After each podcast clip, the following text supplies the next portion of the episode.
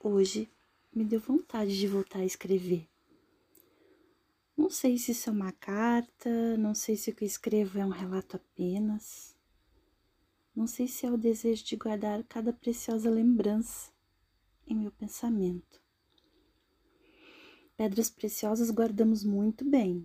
Sua durabilidade, seu valor, seu brilho, seu encanto são eternos.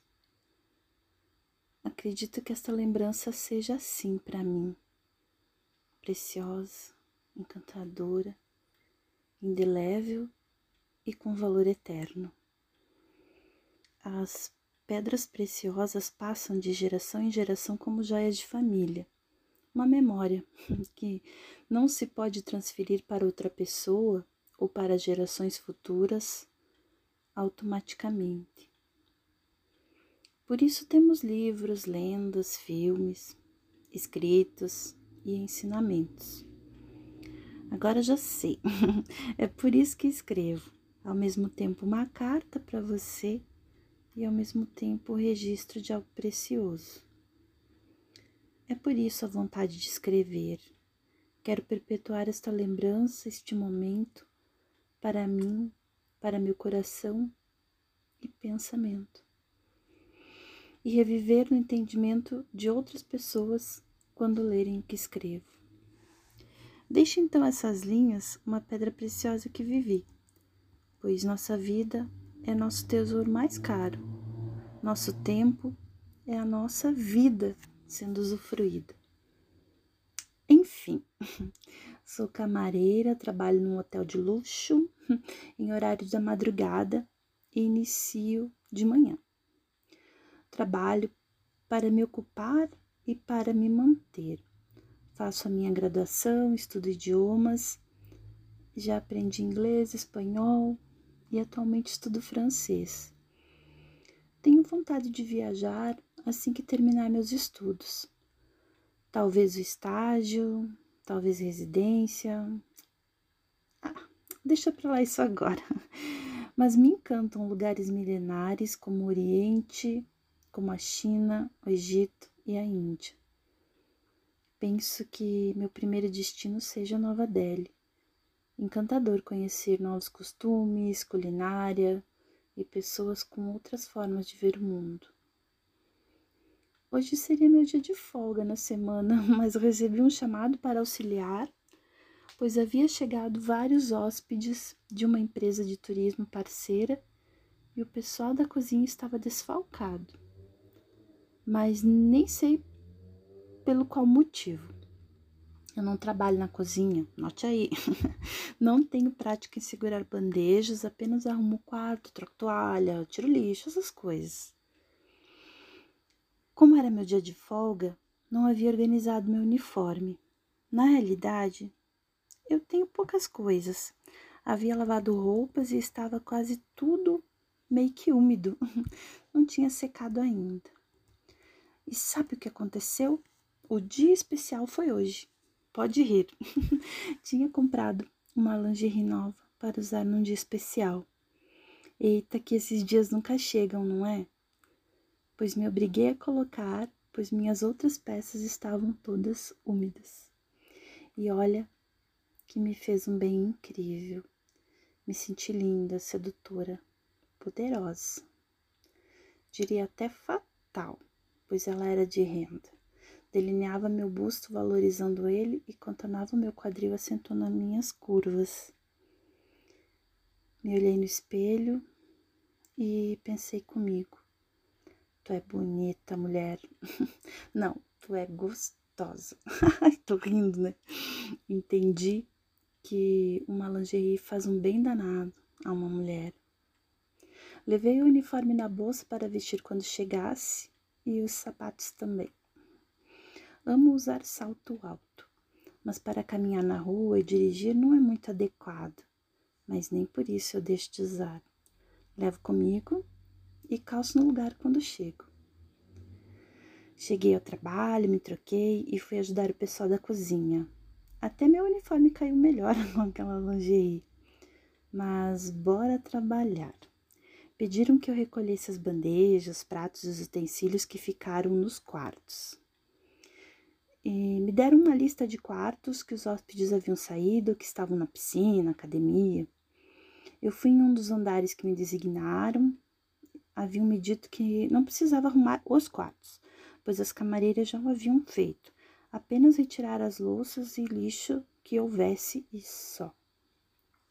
E foi tranquilo, mas não deixou de ser divertido. Olhava os talheres e a louça e imaginava as pessoas. Alguns são organizados, outros fazem mais migalhas, outros menos. É engraçado ver isso. Tem gente que usa talher, outros preferem usar guardanapos para segurar a comida. Daria mesmo uma boa análise de psicologia, não é? Estava indo para o último quarto que me foi atribuído.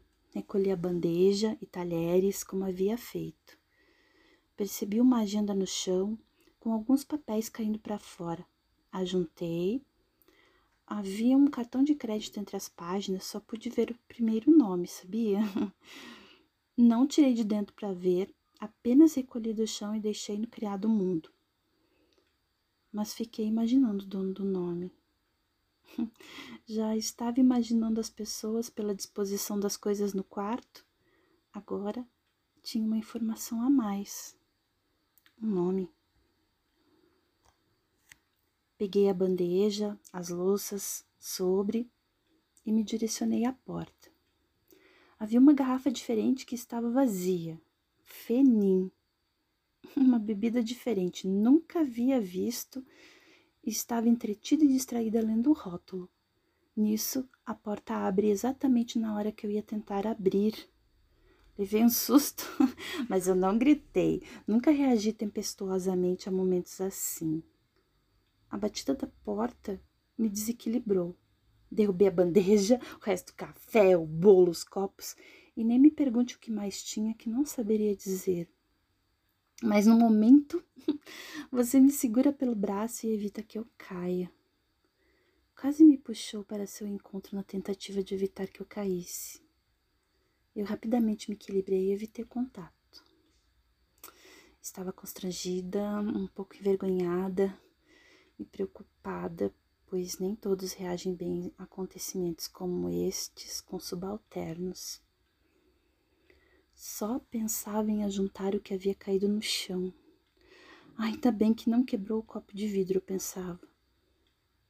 Mas pude balbuciar um por favor, desculpe-me.